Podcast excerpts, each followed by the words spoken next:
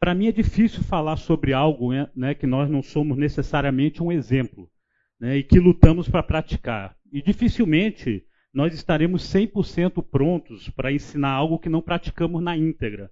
Né? Aliás, se nos comparamos com Cristo, né, não podemos ensinar sobre coisa alguma. Né?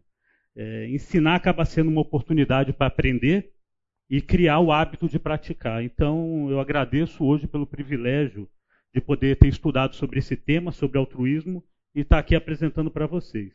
Então, a gente vai falar sobre altruísmo, mas com a total graça e misericórdia de Deus. E o objetivo dessa aula é incomodar. Né? Não que eu queira que vocês fiquem incomodados, mas quando nós somos confrontados né, com a realidade da, da nossa natureza pecaminosa, eu não vejo como vocês saírem dessa sala hoje sem estarem incomodados. Né? A não ser que vocês tratem esse tema sendo problema dos outros. Né? Isso não é incomum, né? A gente sempre ouve, quando ouve pecado, às vezes a gente pensa mais no outro do que na gente. Então eu queria convidar vocês para refletir sobre a vida de cada um de vocês, sobre o tema que a gente vai falar hoje, tá bom? Vamos orar? Senhor Deus, te louvo, Senhor, por essa oportunidade de falar de altruísmo. Que o Senhor possa nos abençoar, que a tua palavra possa nos mostrar qual é o nosso pecado, aonde podemos melhorar, aonde podemos ser mais parecidos contigo, Senhor. Que o Senhor fale através da sua palavra hoje. Eu te peço também por todos os professores, pelo culto, que hoje seja um dia de bênção nessa igreja, de entendimento, conhecimento da tua palavra, edificação e para alguns finalmente entender que o Senhor é o único e eterno Salvador das nossas vidas. Ah, te agradeço, oro em nome do teu filho Jesus, amém. Então, o conteúdo da aula, é, estamos fazendo introdução e apresentação a gente vai entender o que é altruísmo, né, que é essa palavra que não é muito dita. Né, exemplos de comportamento egoísta, a gente vai entender a relação de egoísmo e altruísmo. Entender por que nós somos egoístas né, e por que nós não somos altruístas. E como combater o egoísmo e sermos mais altruístas na, nas nossas vidas. É, algumas vezes é mais fácil explicar algo né, através do seu oposto. Eu acredito, acredito, que seja o caso da palavra altruísmo. Né? A, a, palavra altruísmo não está né, nas versões NVI e na revista e atualizada. Né? Você não encontra na Bíblia.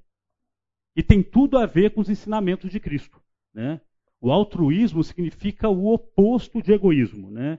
E essa palavra só foi criada em 1831 por uma pessoa, né, o Augusto Conte, que era um filósofo que formulou a doutrina do positivismo. Né? Ele não era crente. E ele cunhou essa palavra para simbolizar a atitude de amor ao próximo. Né? É a ausência do interesse próprio e é o agir em prol da outra pessoa. Apesar dessa palavra ter sido criada né, por Augusto Conte, o seu significado foi criado muito antes por Deus, pelo nosso Senhor. E foi praticado por Cristo né? E deve ser a essência do nosso caráter, do caráter de um cristão. A palavra altruísmo veio, foi cunhada primeiro em francês, né? Que se fala altruísmo, que é, é a raiz da, do alto, altruísmo é outre, né? Que significa outro, que significa diferente em francês. E o alter vem do latim. Né? Em português, essa palavra poderia ser outruísmo, né? Então é sempre focado não o outro, não no o egoísmo que é focado em nós mesmos. Então essa palavra coloca atenção nos outros, não em mim. E a ênfase é cuidar dos outros. A ênfase do altruísmo é cuidar dos outros, não somente de nossos é, próprios interesses. E no caso do cristianismo, né, o altruísmo ele é revelado é através do amor ao próximo. Né? Então nós podemos ver, né, um dos mandamentos deixados por Jesus é o próprio altruísmo, né? Que vos ameis uns ao outro, assim como eu vos amei. E apesar disso, o altruísmo não é uma atitude exclusiva de uma pessoa que segue uma religião. Né? Isso pode ser demonstrado por qualquer pessoa na nossa sociedade, né? sendo considerado um importante valor moral pela sociedade, pelo menos em intenção, isso é muito valorizado pela sociedade. Agora, na prática, algum de vocês Levanta a mão aí se já foi chamado de altruísta na família ou entre amigos no trabalho. Alguém já foi chamado de altruísta? Ninguém? Ninguém ouviu da esposa e do marido assim: Boa noite, amor. Hoje você foi tão altruísta comigo. Ninguém? E Yuri já? Não? Você já viu alguém receber o prêmio altruísta do ano? Personagem altruísta do ano? Eu achei isso aqui, ó, no México. Talvez essa palavra seja mais usada em espanhol, mas tem o prêmio estatal ao altruísmo de 2021, né? Por outro lado, alguém aqui já foi chamado de egoísta? Né? Imagino que inúmeras vezes, né? Talvez até de maneira injusta, talvez vocês achem, né? E eu gostei muito dessa frase que fala: todo egoísta acha todos os outros que não o têm no centro ou não lhe dão atenção de egoístas. Eu comecei a refletir sobre as pessoas que chamam muitos outros de egoísta, que talvez sejam os mais egoístas. Porque, como eles não recebem a atenção que gostariam, não estão no centro, eles acham todo o universo egoísta porque não estão o bajulando, não estão não tão cuidando dele. Né?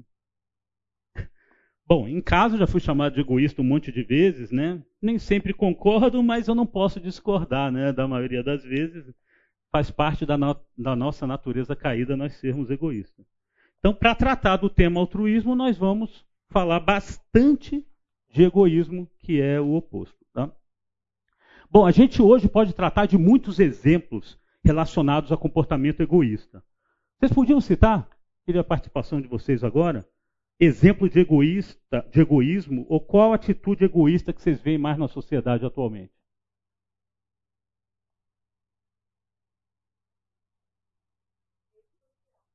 Rede social? Você acha que a rede social está relacionada ao egoísmo? Está nela mesmo. Interessante, vamos falar sobre isso hoje aqui. Muito bom. Mais alguém? trânsito, as pessoas acham que aflora o, a postura egoísta, né? Difícil alguém dar passagem. Quais as atitudes mais egoístas que incomodam vocês? Quem poderia compartilhar?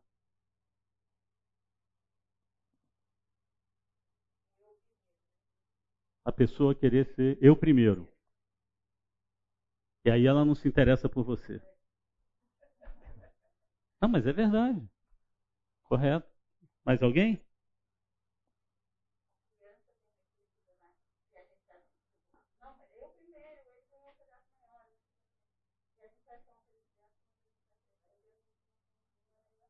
Ela aprendeu. Agora a criança aprendeu isso lá fora ou já tem isso lá dentro, né? É. Vamos falar sobre isso também. Então, sendo bem prático, né, para que a gente saia, eu queria que a gente saísse dessa aula com ações práticas para a gente utilizar no dia a dia. É, aliás, a Bíblia é para isso, né, para a gente poder praticar, poder, poder viver as nossas vidas. E eu queria focar em uma atitude egoísta que eu tenho observado em grande parte da nossa sociedade, nossa comunidade aqui também. E acredito que tem sido consistentemente ignorada por cada um de nós. E isso está acontecendo de forma crescente e ocorre corriqueiramente, todos os dias. E nós não percebemos. Eu vejo pessoas super queridas que não percebem o que elas, que elas fazem. E isso acontece em nossas comunicações com familiares, amigos, conhecidos, pessoas que encontramos às vezes no supermercado, conhecemos numa fila. Né? Vou falar fila de banco, que ninguém vai mais a banco, né? A gente sempre falava isso. Então, para pensar e refletir, como vocês reagem quando uma pessoa te conta alguma coisa sobre ela? Né? Você ouve, você se interessa e faz uma pergunta sobre o que ela te contou? Eu tenho percebido que quando duas pessoas estão conversando, uma conta alguma coisa sobre si, uma novidade, e a outra o que é que faz? Imediatamente contra-ataca. Né? Eu gosto de usar a palavra contra-ataca. Para mim é uma luta. né, contando algo maior ou parecido, ou respondendo eu também. Né? Eu também é repetido e se tornou automático para alguns. Eu tenho um amigo que pra, o apelido dele para mim aqui dentro é eu também. Né? Eu fiz isso, eu também. Impressionante. Eu fico uma hora conversando com ele, eu vou ouvir umas 10, 20 vezes eu também. Né? E até quando a coisa é ruim, quebrei, baixo, torci o joelho, eu também torci o joelho. Né? Não dormi bem, eu também não dormi bem. E quando eu disse contra-ataca, né, é porque eu, eu observo uma batalha entre as pessoas, numa perspectiva externa. As pessoas que estão lá digladiando, elas não estão percebendo que estão numa batalha. Mas eu enxergo assim uma batalha e praticamente conversando sobre dois temas distintos, né? dois monólogos, né? imissíveis como dois líquidos que não se misturam. E por que não manifestar amor ao próximo se interessando pela primeira, pelo que a primeira pessoa falou? Né? Em vez de falar sobre nós mesmos, por que nós não nos interessamos pelo próximo numa interação? Exemplo, alguém chega para você e diz: Poxa, ontem eu comi um churrasco maravilhoso. E o que é que você responde? Foi eu também, um churrasco. Ou eu comi um peixe, né? E o outro pode dizer assim: ah, ontem eu assisti um filme X. Cara, gente, isso é comum. Quando alguém falou que assistiu um filme X, ela quer que você se interesse pelo que ela viu o filme. E o que, que você fala? Eu também vi, ou não, eu vi o filme Y. Né? E pode ser. E nem pergunta, né? Não se interessa pela pessoa. E pode ser sobre um curso. Eu fiz um curso, eu também. Eu fiz outro curso, eu fiz uma viagem, eu também. Sobre o filho, então, quando alguém fala, meu filho fez isso, o outro, né? Meu filho, então isso. E isso, gente, é muito chato. Isso é muito chato. Eu, quando vendo de fora, eu... e algumas pessoas se sentem ignoradas e até desrespeitadas. Né? Vou contar alguns casos para você.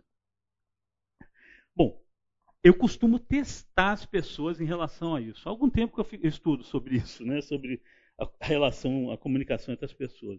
E possivelmente alguns de vocês já foram testados por mim, tá? Já vou avisando. E eu tinha um colega de trabalho, gosto muito dele, pessoa querida, gente boa, amoroso, mas ele tinha esse tipo de comportamento nas comunicações. Uma vez, em conluio né, com uma colega de trabalho no almoço, né, eu combinei com ela para ver como ia ser a resposta dele. Eu falei, ah, ontem eu comi camarão. Ele, na hora, ele disse, eu também comi camarão. E a conversa morreu ali. A minha amiga começou a rir na hora, a gente disfarçou um pouquinho. Ele não se interessou pelo camarão que eu comi no dia, no dia anterior. Fiquei triste. E muitas vezes, além do início, às vezes a pessoa coloca, eu comi o camarão, fiz alguma coisa. Ela quer contar alguma outra coisa. Ela lançou o tema para falar alguma coisa dela. E o outro não se interessa, corta a conversa, introduzindo outro tema, abordagem, e aquela pessoa deixa de ser um ouvinte. As pessoas até desanimam de contar alguma coisa. Né? Outra vez eu estava com uma, uma, uma outra colega né, durante o almoço e ela contou uma, estava contando uma história de uma forma tão entusiasmada. E um colega que estava junto com a gente, de supetão, chegou e falou: Ó, começou a falar uma coisa sobre ele em função daquilo que ela tinha contado. Eu nunca vou me esquecer do rosto dela. Ficou amuada, né? Triste. E cortou. Depois eu abordei ela e dei continuidade àquela conversa. E a outra história é por uns 10 anos na empresa que eu trabalhava, eu dava treinamento sobre negociação. Né? E um dos, dos exercícios era mostrar interesse para o próximo. Né? Hoje eu poderia ter chamado esse exercício de altruísmo. Né? né? Na época, não. A gente chamava de outra coisa. E a gente pegava os participantes e a gente colocava eles em pares. Né? Eu até pensei em fazer aqui, mas é, o tempo realmente não vai dar para fazer mesmo né, muito interessante. E a gente colocava dois a dois né, numa conversa informal por dois minutos. Um era o cliente e o outro era o vendedor. Então, nosso objetivo era que o vendedor desse atenção para o cliente. Né? Então, o cliente ia puxar uma conversa né, e falava sobre qualquer tema, era aberto né, e era informal. Né? E o vendedor não podia usar algumas palavras. Ele não podia usar eu, minha, meu, ou qualquer coisa relacionado a ele. Né? O vendedor tinha que ser assim, estar devotado ao cliente naquele momento. A sua atenção tinha que ser centrada às necessidades do cliente. E todas as vezes que o vendedor falhava, isso era um exercício simultâneo, todo mundo na sala fazia ao mesmo tempo. Né? Aí o cliente gritava creu, né? essa foi a palavra que a gente usou. Aí quando alguém falava alguma coisa, creu, e era um creu o tempo inteiro. Né? Era impressionante como as pessoas falhavam. E no exercício que os participantes eram conscientes da regra, era explicado esse comportamento antes, em dois minutos caía. Isso é da natureza egoísta do ser humano. Não se interessa pelo outro, se interessa apenas por si mesmo. Eu vou colocar um vídeo aqui, espero que consiga ouvir. Vou botar no. Mas de qualquer maneira tem uma legenda, não sei se vocês viram, eu peguei esse, esse vídeo bem antes da primeira aula que eu dei aqui no início de janeiro e achei bastante apropriado.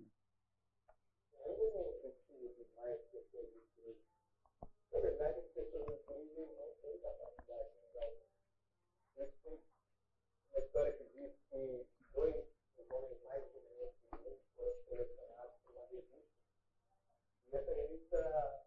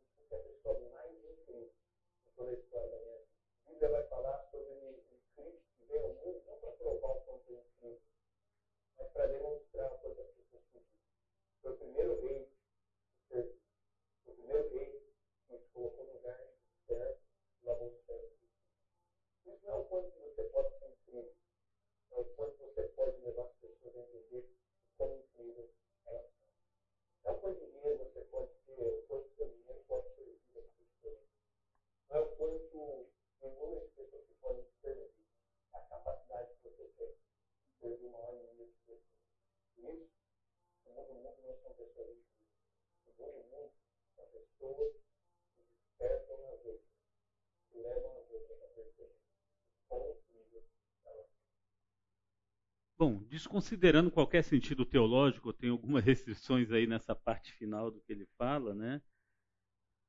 Ele se sentiu incrível com o segundo, por quê? Na verdade, eu nem gosto muito dessa palavra incrível, né? Ele se sentiu amado, ele sentiu interesse, ele sentiu cuidado. O segundo homem brilhante se interessou por ele. Ele o ouviu, ele fez pergunta, né? não ficou interrompendo provavelmente com eu também, eu isso, eu aquilo, né? Então, realmente ele ele teve o foco no outro, né? E como filhos de Deus e obedientes que somos, deveríamos ser bons ouvintes e deveríamos escutar com empatia, né? Muitas vezes na Bíblia, muitas vezes lemos na Bíblia que fala aquele que tem ouvidos para ouvir, o que, que fala? Ouça. A Bíblia nos ensina a ouvir e é impressionante como nós desobedecemos. Não ouvimos Deus e não ouvimos o próximo. Né? Se fala muito de cegueira espiritual, eu acho que a gente tem também um pouco de surdez espiritual. Né? Nós não ouvimos o Senhor, não ouvimos as pessoas que muitas vezes vêm com uma palavra, né? ou com algo para a gente ajudar. E falando das redes sociais, né, eu acredito também que as redes sociais têm aumentado o efeito do egoísmo nas pessoas e na sociedade. E eu acho que um dos motivos é que as pessoas têm se sentido menores, pois elas se comparam com as outras que só postam coisas o quê? Maravilhosas. Né? Alguém vê alguém publicando, postando, ah, eu não passei no vestibular, não passei no concurso, viajei para Trembembezinho da Serra, né? E por isso as pessoas sentem a necessidade de mostrar mais e mais. Né? E esse é um efeito bola de neve, é um círculo vicioso que tem acontecido. O outro fez uma viagem legal, então vou fazer e mostrar uma mais legal, então de um jeito que ela seja mais legal. Né?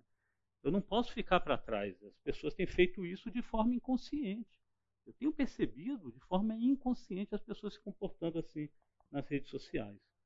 Há alguns anos eu li um artigo né, muito interessante que mostrava a percepção das pessoas nas redes sociais e estava criando pessoas depressivas. Vou tentar mostrar aqui como é que mais ou menos foi o, esse artigo. Né? Então é, tem um gráfico, e nesse gráfico tem o desempenho na vida aí, quanto ela se sente incrível aí, desempenho entre aspas, né? E aqui algumas pessoas em dois níveis, né? um nível alto e um nível médio. Como é que eu me vejo? Eu me vejo aí no nível médio. Porque eu posto as coisas bacanas, mas eu sei o que eu sou falho. Eu sei os meus fracassos que eu não posto. Então acaba tendo as coisas boas, as coisas ruins, e fica aí médio, às vezes médio para baixo. Agora um outro um, uma pessoa um. Como é que você vê essa pessoa? Você não vê as falhas, você não vê os fracassos, essa pessoa um provavelmente é aquela que viaja pra caramba. Eu não viajo junto com ela. Então a vida dela deve ser maravilhosa. O desempenho dessa pessoa é maravilhoso. Como é que eu vejo o outro dois? Da mesma forma. É uma pessoa que sempre está filmando de dentro de casa, casa bonita, aí a câmera passa, passa o carro, passa o home theater, passa a piscina. Né? Poxa vida. Aí o terceiro é o cara que passa nos concursos, tem os filhos que passam no vestibular também. E o que é que acontece? Né? A vida dessa turma é perfeita. Esse cara tem tudo. Né? Consegue tudo. E eu? Não chego nem perto. Fico deprimido, mas continuo postando. Esse é um ciclo interminável e destrutivo. Gente, isso é um estudo, isso está acontecendo. Faz sentido? Isso está acontecendo. Né? E as redes sociais acabam alimentando esse egoísmo, pois tendemos a pensar sobre nós nos comparando com os outros. Né? E em todas as redes. O LinkedIn é uma, é uma rede mais séria, mais profissional. E as pessoas às vezes até precisam mostrar para conseguir emprego, para desenvolver um novo negócio. E a gente tem que ter, tomar muito cuidado, que é uma linha tênue de qual a motivação pelo qual nós postamos e publicamos alguma coisa. Né? É, até tirar foto, né? Hoje as pessoas tiram selfie e antigamente eu me lembro que a gente tirava foto das paisagens, né? Agora a gente tira a selfie com a paisagem no fundo e às vezes com outras pessoas no fundo, né? Na selfie nós estamos em destaque, né? Os outros estão no fundo e a gente está aqui na frente, né? E, e, a gente tira muitas fotos para não errar. A gente está perfeito na foto. Publicar. Às vezes o foco é o que é que eu vou publicar. E para ver se piscou, né? De repente a pessoa piscou na foto. E se os outros piscaram? Não interessa, né? Não interessa. Eu vejo a minha lá, se eu pisquei, eu não pisquei, né? Se os outros piscaram, não, não, não interessa. Né? Azar dela. Então, o que importa é se eu fiquei bem na foto. Na opinião de vocês, né, o que, é que vocês acham que acontece mais hoje nesse mundo pós-moderno que alimenta o egoísmo das pessoas? Né? O que, é que vocês acham que alimenta né, o egoísmo das pessoas?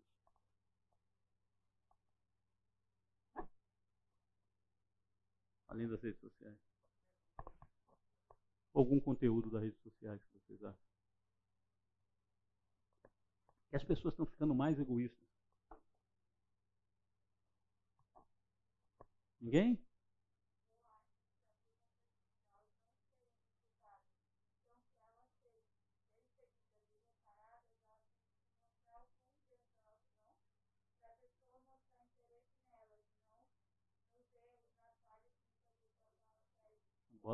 Bola de neve, né? Isso só piora.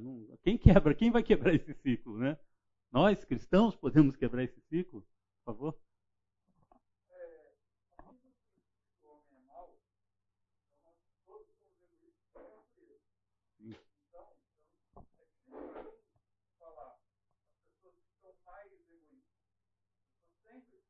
Uhum. O que acontece é que você tinha valores, você tinha educação, você tinha uma você tinha uma visão diferente ao longo do tempo, que trazia muito mais importância muitas vezes para a sociedade, para a relação familiar, para o cuidado um com o outro, e, e sociedade, etc. E que, na verdade, são esses contravalores que estão se não é egoísmo que está aumentando.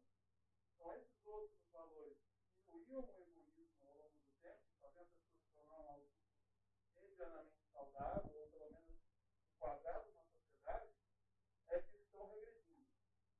Então, é, as pessoas estão menos limitadas. Então, elas expõem mais o uhum. uhum. que já estava lá. Uhum. Porque, tradicionalmente, você tinha, mesmo, uh, não vou dizer que o mundo seja cristão, é, judaico-cristã, ocidental, né? mas que tradicionalmente você tinha valores que limitavam essas manifestações egoístas das pessoas, ou que valorizavam mais a vida em sociedade, e tornava a pessoa mais, vamos dizer assim, enquadrada no, no mundo, no sentido de pensar no próximo. Então você está. Houve uma deterioração na ideia de pensar no próximo. Então, você é uma manifestação egoísta eu vou mudar a pergunta. O que é que tem acontecido nessa sociedade pós-moderna que está aflorando, está mostrando mais esse comportamento egoísta? Você acha que está perdendo mais agora os valores? Hum. Uhum. Se tornam mais egoístas. É o que você está falando é a definição de egoísmo.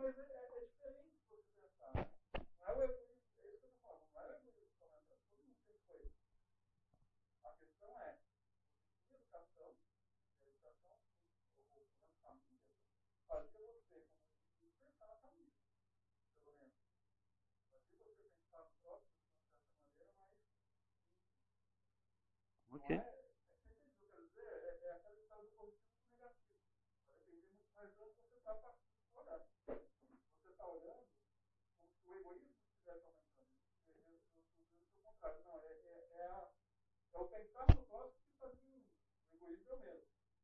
Hum.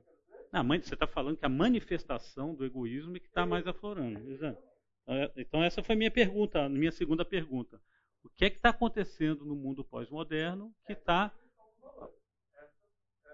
Hum.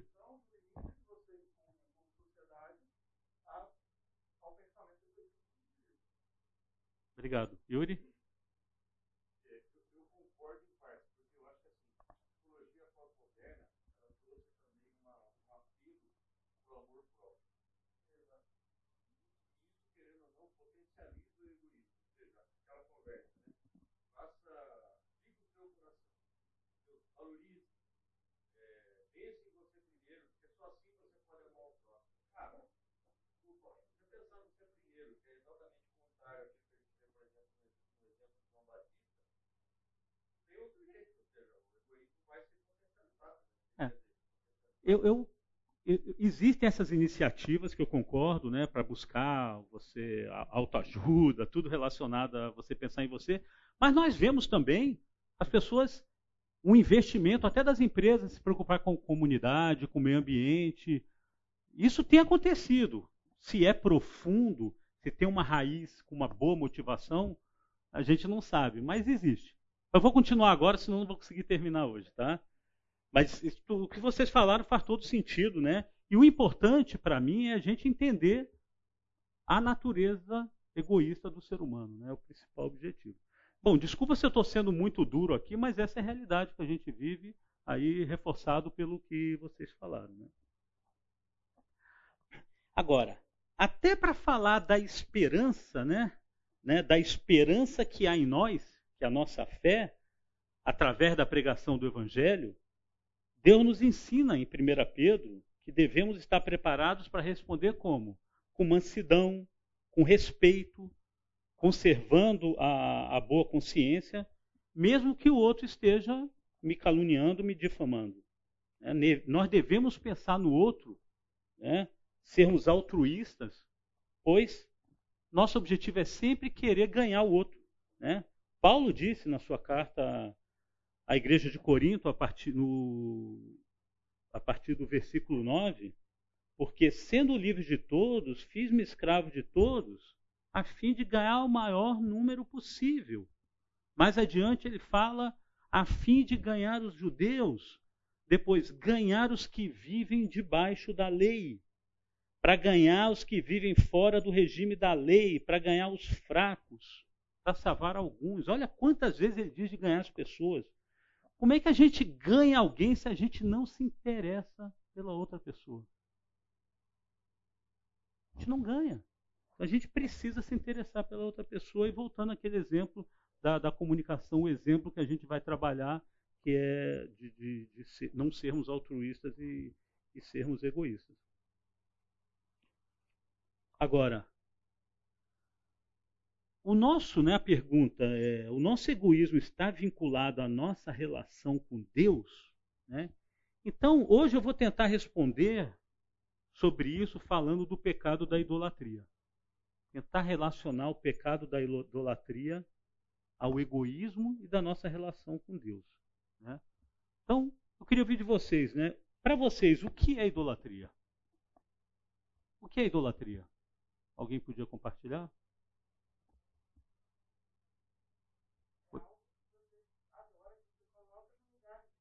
Que coloca no lugar de Deus.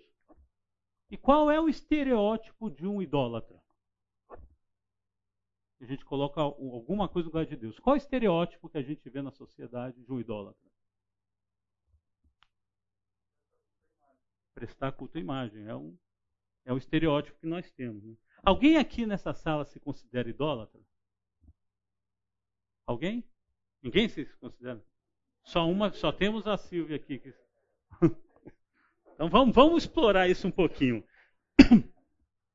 Eu vou fazer uma reflexão agora né, do entendimento comum sobre a idolatria. Talvez não seja de algum de vocês o entendimento da idolatria, mas o entendimento comum.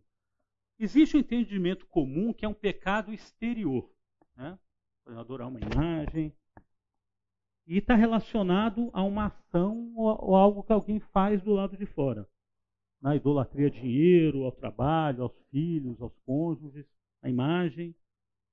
Né?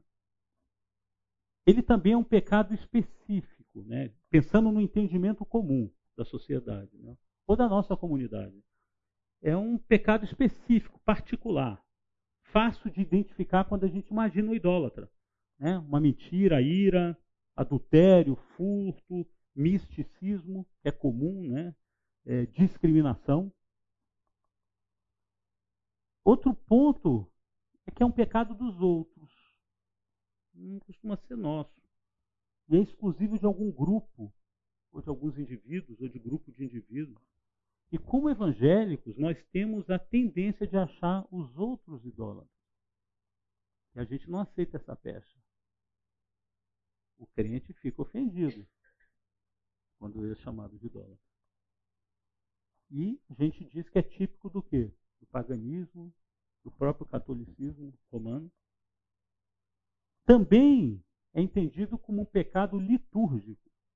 Né? cometido por ocasião de um culto público ou uma devoção particular. E a gente vê isso numa procissão é, é, carregando uma imagem, ou curvar-se né, diante de uma imagem, se prostrar diante de uma imagem. Então, essa, esse é o entendimento comum. Né? É um pecado exterior, específico dos outros, um pecado litúrgico. Faz sentido esse entendimento? para vocês? O entendimento comum. Agora, o que, que a Bíblia fala sobre o pecado da idolatria? Ela não exclui esses aspectos que compõem o nosso entendimento comum. Mas isso aqui é insuficiente. Né? O problema é reduzir a idolatria a essa lista. Essa lista é real, isso é, é fato.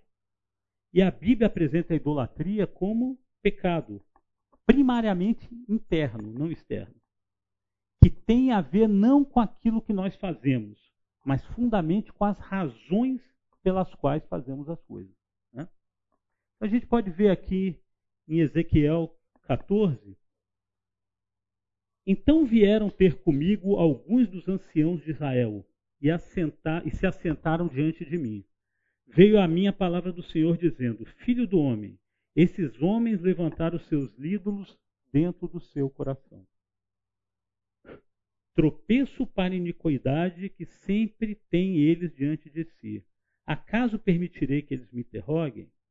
Portanto, fala com eles e diz-lhes: Assim diz o Senhor Deus: qualquer homem da casa de Israel que levantar os seus ídolos dentro do seu coração e tem tal tropeço para sua iniquidade, e vier ao profeta, eu, Senhor, vindo ele, lhe responderei segundo a multidão dos seus ídolos, para que eu possa apanhar a casa de Israel no seu próprio coração.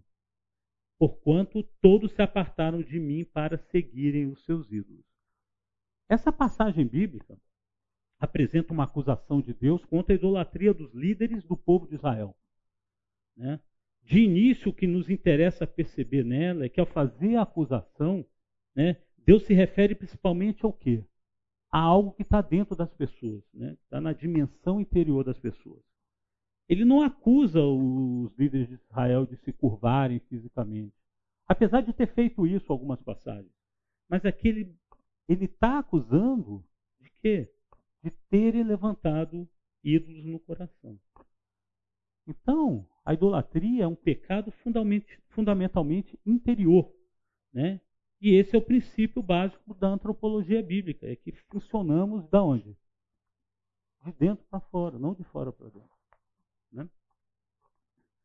E nós temos aqui, né, corroborando isso em Lucas, é, capítulo 6, a partir do verso 45, 43, nenhuma árvore boa dá fruto ruim, nenhuma árvore ruim dá fruto bom.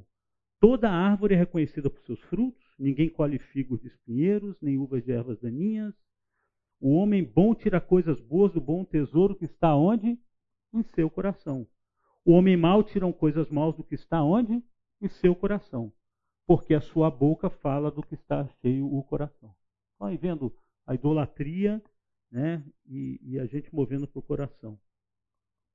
Mateus 15, 17 a 20 fala: Não percebem que o que entra pela boca vai para o estômago e mais tarde é expelido? Mas as coisas que saem da boca vêm do coração, e são essas que tornam o homem puro. Pois o que é que sai do coração? maus pensamentos, homicídios, adultérios e aí por aí vai, né? Eu ainda incluiria o egoísmo aqui, né? Não vou fazer, não vou cometer essa heresia, mas eu incluiria o egoísmo, que em Gálatas se junta a alguns desses pecados como obra da carne. Né?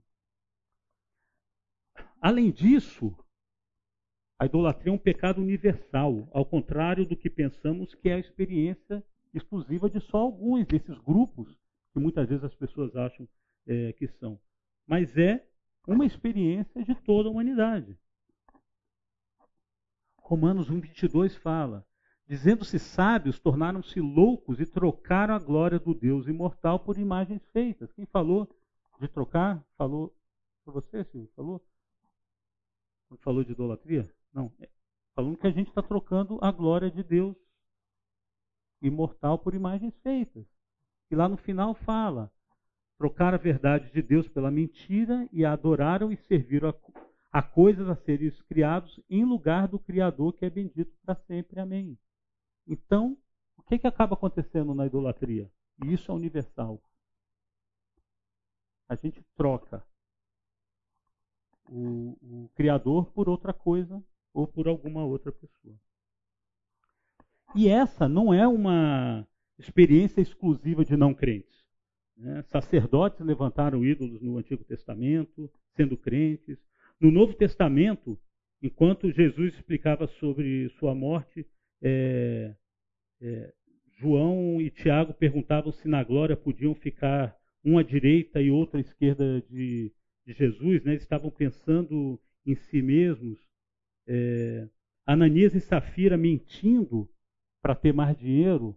Então, as pessoas acabam é, é, pensando nelas mesmas, mesmo naquele momento tão importante que Jesus estava falando sobre a sua morte. As pessoas não, não, não se preocupavam, preocupavam consigo mesmas. Né? Então, os salvos, né, mesmo salvos, ainda lutam, né, isso somos nós todos, contra as forças da resistência do pecado, que insiste em se levantar contra o senhorio de Cristo em suas vidas. Né? Enquanto aguarda a consumação, a gente permanece tendo essa experiência do mal. E por essa razão, embora o verdadeiro cristão já não seja mais escravo dos ídolos, existe esse risco de idolatria e esse, esse risco é real. Né? E não é à toa que a Bíblia direciona aos cristãos imperativos contra a idolatria. Né? Os dez mandamentos, cujo primeiro qual é? Não terá outros deuses diante de mim. Isso é dito para os crentes. No Novo Testamento, Paulo fala, na, orienta a igreja em Corinto, dizendo: Meus amados, fugi da idolatria. E ainda João né, faz apelo em sua primeira carta, quando escreve: Filhinhos, guardai-vos dos ídolos. E qual era o destinatário desses dois apóstolos? Eram ímpios? Eram pessoas salvas também. Então, esse é um risco para todos nós. Né? Então, esse é um risco que todos nós temos. Então, o entendimento bíblico é que o pecado é um pecado interior também. É radical, é a raiz de outros pecados. É universal, isso alcança todo mundo. E é um pecado relacionado à vida como um todo, não um pecado litúrgico, de um culto, de uma adoração, de uma imagem. É um pecado eh, que está relacionado a tudo que nós fazemos na vida. Então, esse é o entendimento bíblico que inclui o entendimento comum. A gente não vai se aprofundar né, sobre as raízes da idolatria, né, isso aí levaria um tempo muito grande, mas resumidamente, né, o homem é um ser criado, isso a gente vê isso em Gênesis, que o homem é um ser criado. Né? O homem, originalmente, foi criado para ser teocêntrico. Né? Isso também em Gênesis. Se relacionava pessoalmente com com, com Deus que passeava pelo jardim. Mas depois da queda, o homem saiu de uma posição que deveria ser originalmente de ser teocêntrico e passou a ser um ser egocêntrico. Então, a queda não eliminou o impulso religioso do homem. Não, o, o homem continua é, adorando alguém, mas ele redirecionou de Deus para outra pessoa ou para outra coisa. Né? Acabou tendo substituindo o verdadeiro Deus por um falso Deus. Então, após isso, a idolatria passou a ser uma experiência permanente para o homem e para todos nós aqui. Né? Quando alguém está em crise, não é incomum a gente ver que a pessoa diz ela precisa o quê? Eu preciso me reencontrar, preciso fazer um retiro. Né? Isso está errado, nós não fomos criados para isso. Né? O pecado que inventou isso, que a gente tem que se reencontrar. A gente foi criado para encontrar Deus. Quando a gente está em crise, provavelmente a gente precisa reencontrar Deus. A gente pode estar afastado dele, pode estar se esquecendo dele de alguma forma. E não só Deus, quanto o próximo. Né? Depois nós. Nós somos os últimos da fila. O amor final nosso não é destinado a nós mesmos. Né? Por isso nós devemos ser altruístas. E a gente encontra vários exemplos na Bíblia sobre é, altruísmo. Primeiro, Cristo deu a vida por nós, o mais importante deles. Ele podia ter evitado ou diminuído o sofrimento dele. Podia, né? Abraão entregou seu filho querido para o sacrifício. Também podia ter evitado esse sofrimento. Ele foi altruísta. Ele foi, ele foi obediente. Paulo, com espinho na carne, sendo perseguido e preso, ele não deixava de fazer a vontade de Deus. Ele podia ter evitado, aliviado o sofrimento, ter feito menos viagens, né? Viajava pra caramba.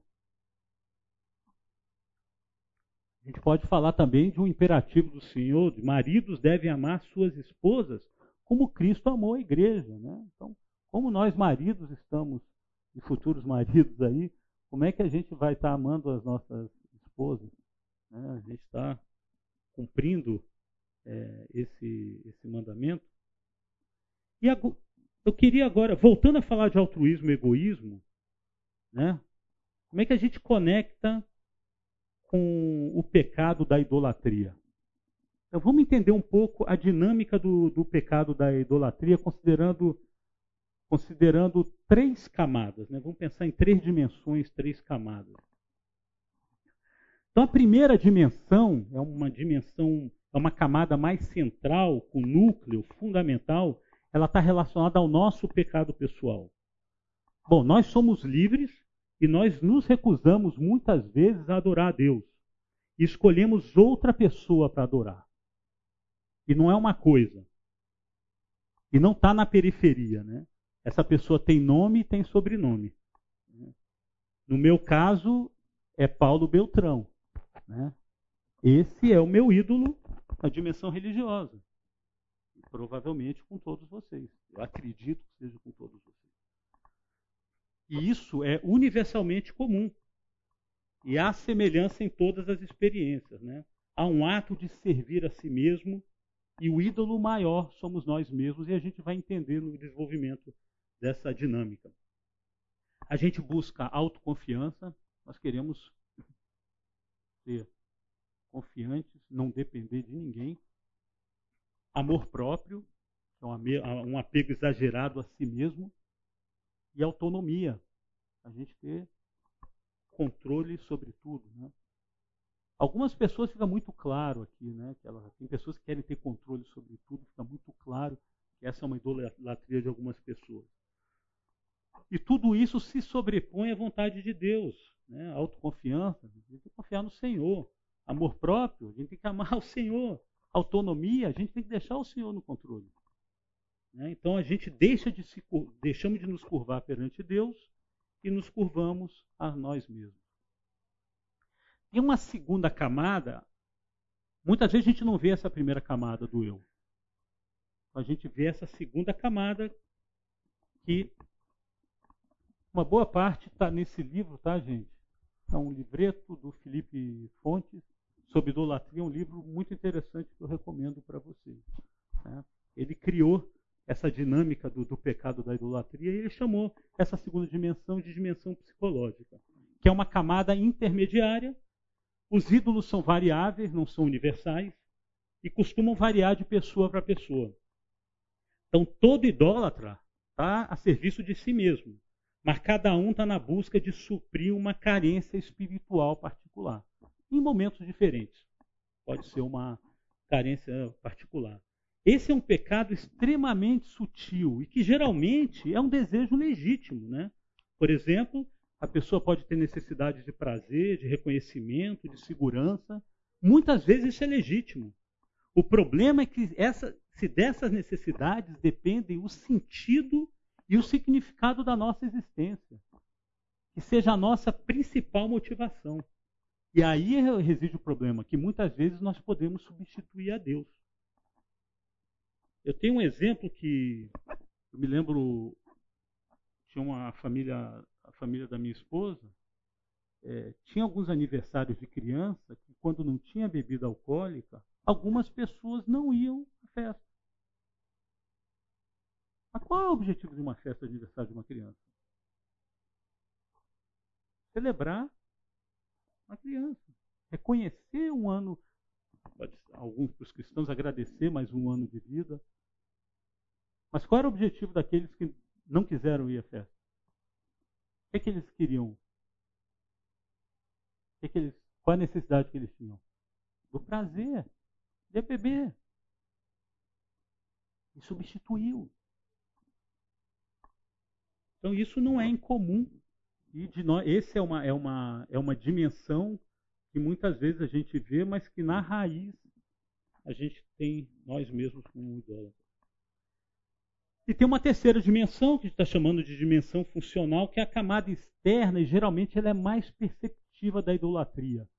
E está relacionado com o entendimento comum que nós vimos aqui antes. Essa inclui elementos criados, ídolos funcionais, e tem um papel utilitário. Nós utilizamos isso em nosso benefício. Para beneficiar quem? O eu pessoas e, e ela é abrangente, pode incluir qualquer coisa. Por exemplo, dinheiro. Dinheiro pode ser usado para reconhecimento, né? Não pelo que tem, mas pelo que os outros veem. Né?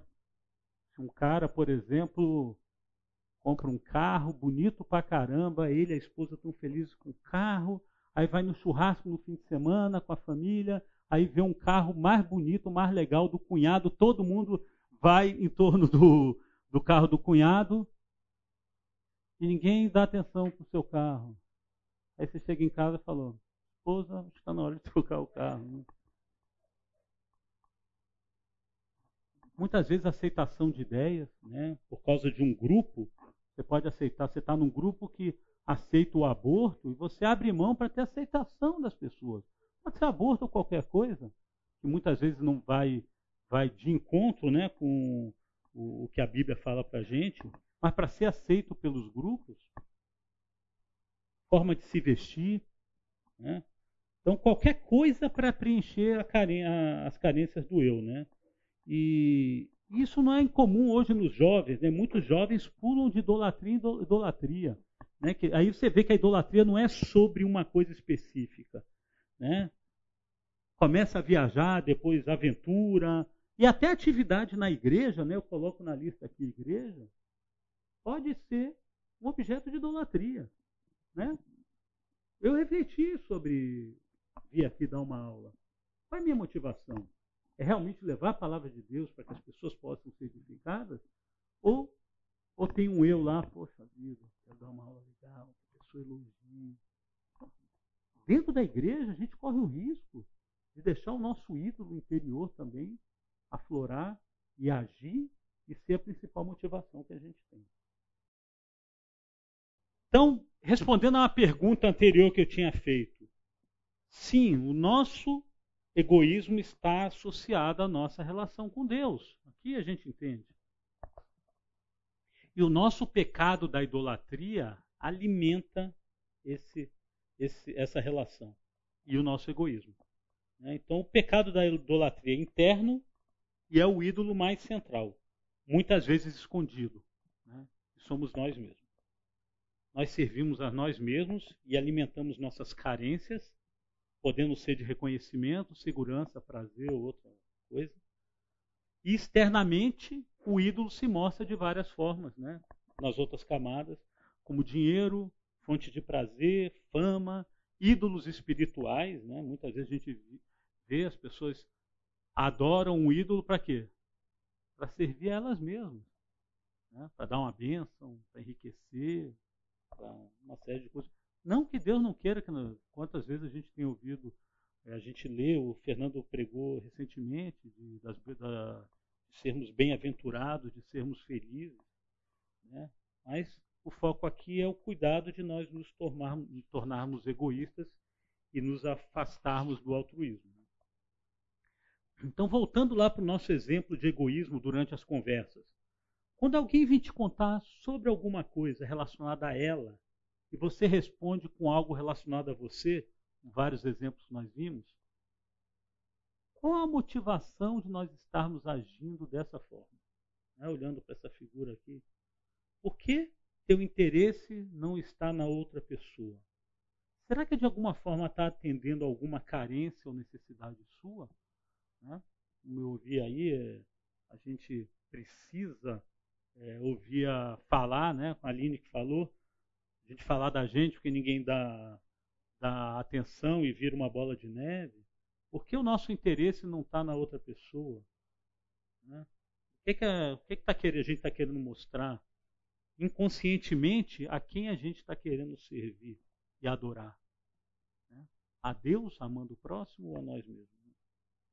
Alguém refletiu um pouco mais aí também se considera um idólatra além de mim ou não? Depois dessa apresentação. Mais alguém? Já é legal. Então, esse era o objetivo.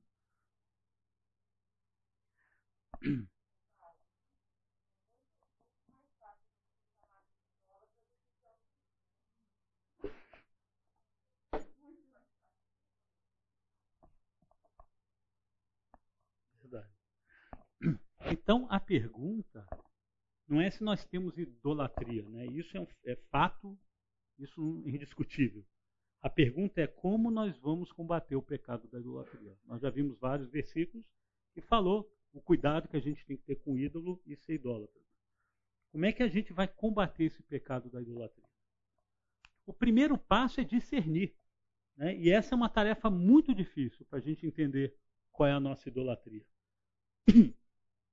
Nós não podemos subestimar e vocês vão entender por que a gente vai ver algumas passagens interessantes. Primeiro, porque a idolatria acontece numa dimensão de existência a qual nós não temos acesso direto e imediato.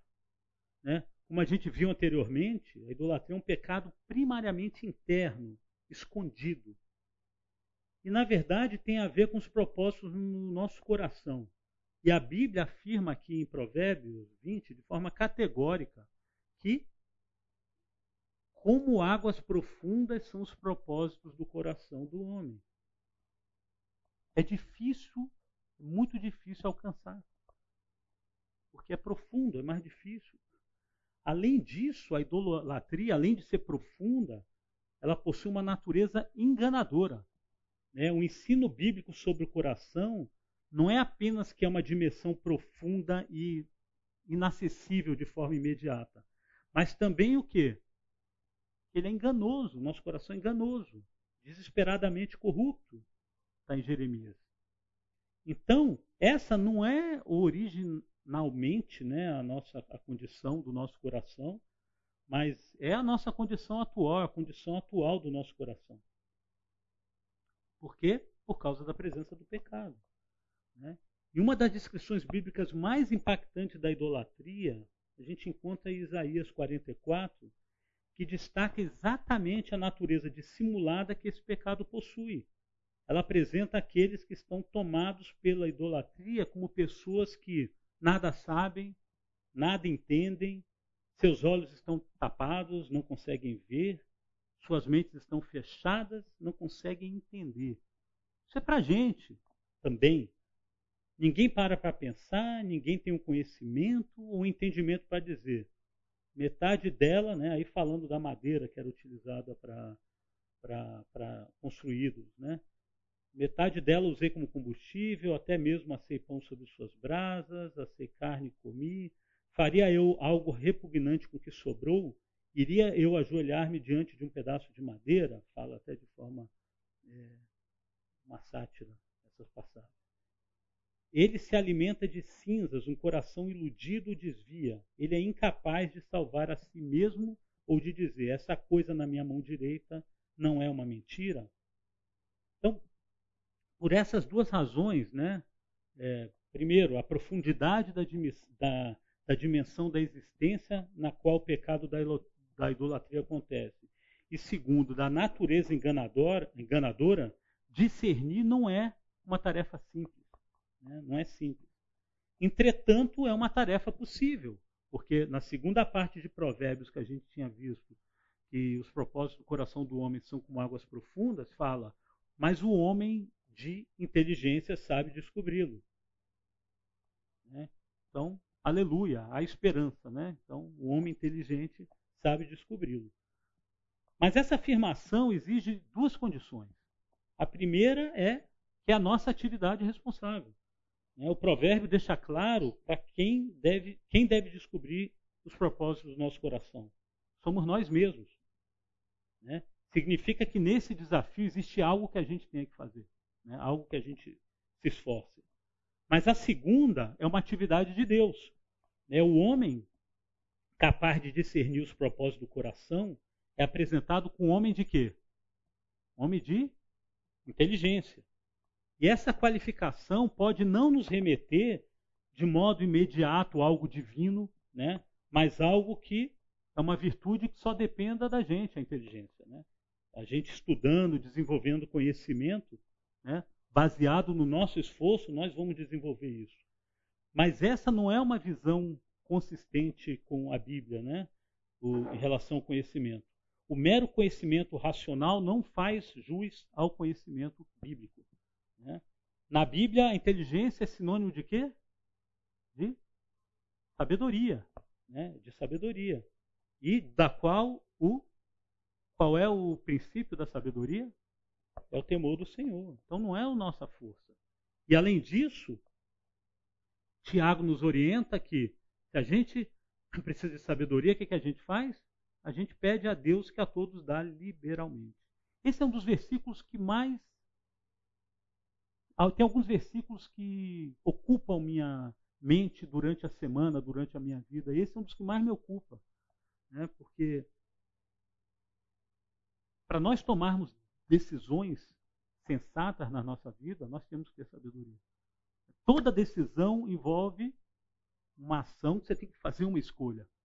E a gente faz as escolhas certas quando a gente tem a sabedoria que vem do alto. Né? Então, é, o princípio da sabedoria é o temor do Senhor e Deus nos dá de forma liberal.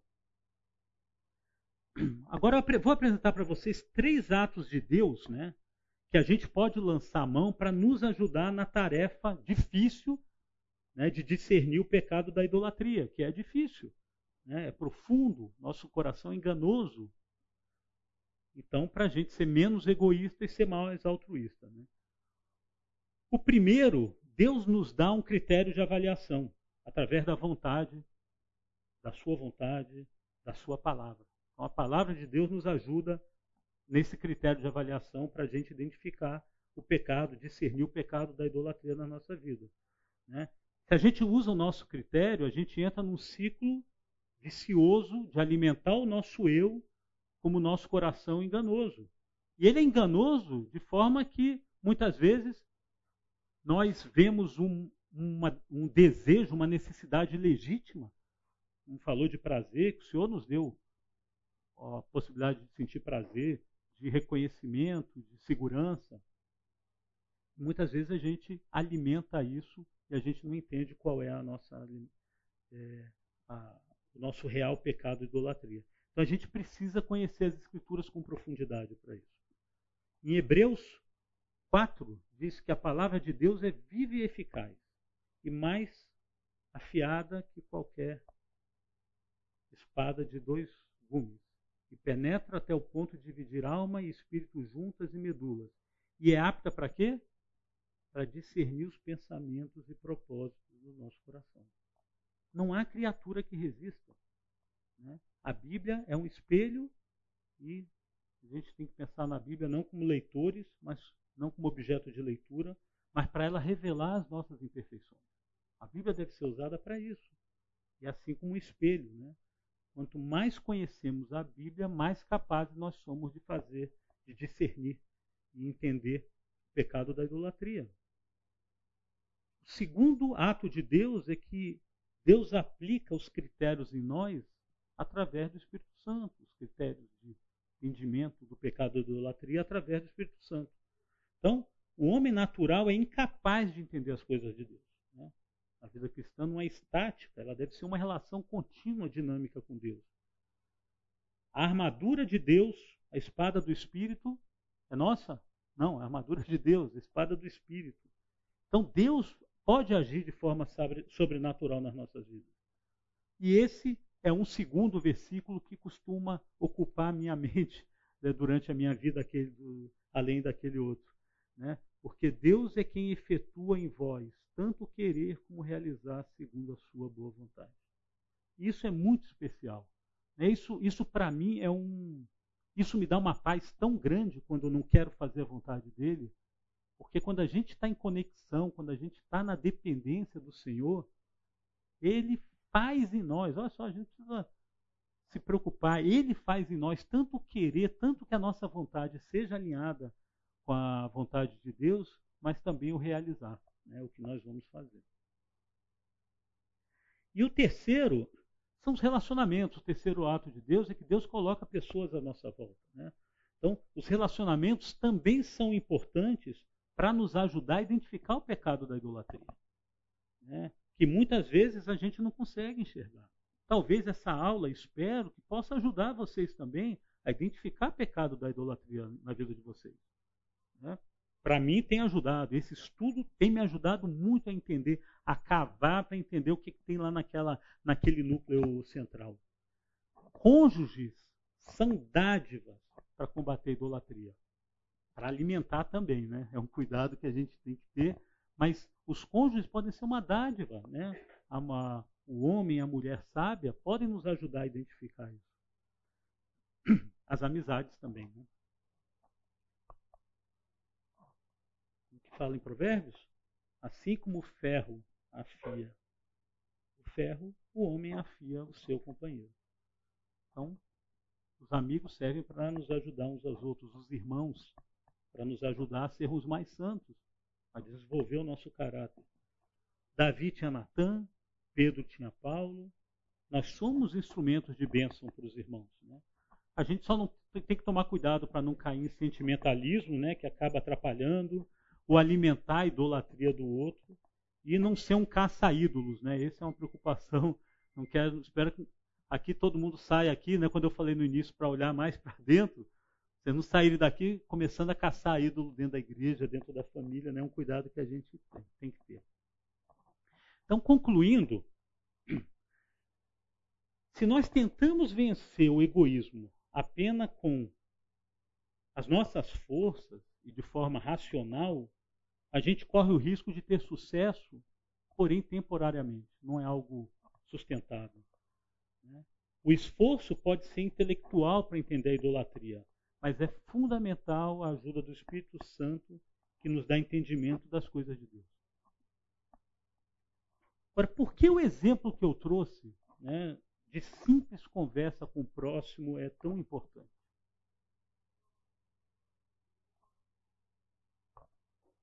Através dessas conversas, né, dessa comunicação, que a gente faz o quê? A gente prega a palavra. Como é que a gente vai pregar a palavra se a gente não interessa não se interessa pelos outros. Uma vez eu estava numa coinonia e tinha um casal que era católico estava indo pela segunda vez. Adorou a coinonia. E eu estava estimulando as pessoas a se interessarem por aquele casal. E uma pessoa chegou para o casal, a gente estava estudando João, aí falou de Maria, falando da lá na, nas bodas de Canaã e o aí falou dos irmãos de Jesus. Aí começou o debate com os católicos, né, com aquele casal católico. E não se procurou entender por que ele acreditava aquilo. Né? Uma pessoa começou a atacar, falar que não era, e, e fazer o, o, contraponto com o catolicismo. A gente estava começando, eles estavam começando com a gente, não houve demonstração de amor. A pessoa argumentou que se morresse no outro dia, se esse casal morresse no outro dia, iam ao inferno. Né? Nem sabia se aquela pessoa era. Eles eram católicos muito sérios. Sei se eles eram salvos, não. Talvez fossem. Acabou que eles não morreram, estão vivos até hoje e não voltaram mais na nossa comunidade. Porque não teve uma preocupação com o outro. Não teve uma postura altruísta. Né? Então, a gente, a comunicação, a gente prega a palavra, leva pessoas à salvação.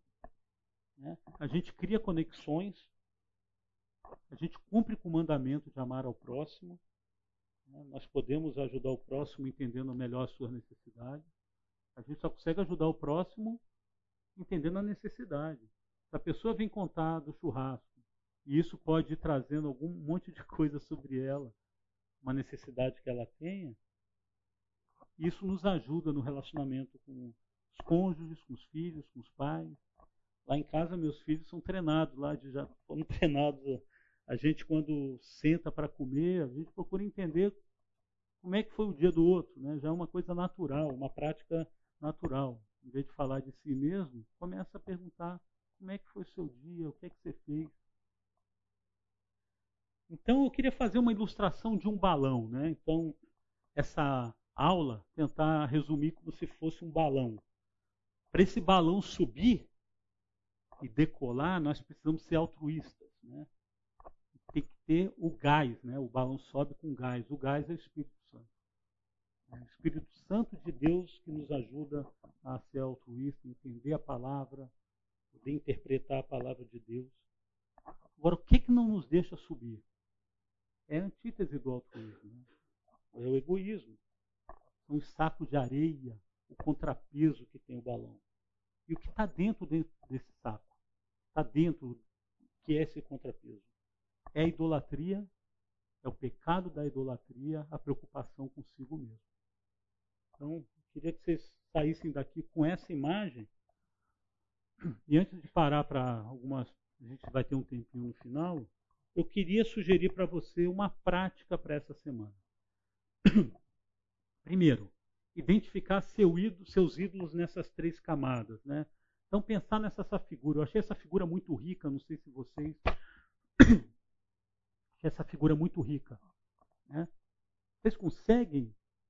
Eu esse mês, é, desde dezembro, né, estudando sobre esse tema, eu consegui identificar alguns na minha vida que eu não via. Então foi muito rico. Então eu sugiro que vocês façam mesmo. Né? Às vezes alguma coisa que vocês gostam muito pode estar numa dimensão exterior e entender o que é que está levando a você ter esse tipo de comportamento. Então, é, Ore a Deus para ajudar nesse processo, peça ajuda para alguém. Né? Então, que essa aula seja prática e possa ajudar a fazer diferença na vida de vocês. E no terceiro, muito relacionado ao altruísmo, que é o motivo da aula, conversar com pelo menos uma pessoa por dia. Coloca na agenda. Todo dia eu vou conversar com uma pessoa. E essa pessoa vai me interessar 100% do tempo dela. Que nem é aquela história do Creu lá, fica imaginando que ela não vai gritar Creu. Né? sem falar absolutamente nada sobre você, e observe como ela se sente. Na última aula, a gente teve um exemplo muito legal de um irmão que falou sobre isso. Ele praticou isso com, com o avô dele. Ligou para o avô e só quis se interessar pelo avô. E foi a mudança, o feedback que ele acabou tendo, ele não pediu, não estava interessado feedback que ele teve do avô foi muito interessante. Então eu estimulo vocês né, a conversar pelo menos. É, escolhe uma pessoa por dia, coloca na agenda e se interessa 100% por ela, nada por você. Que isso possa ser uma prática para vocês se interessarem e ajudarem outras pessoas a se sentir incríveis, mas se sentirem amadas.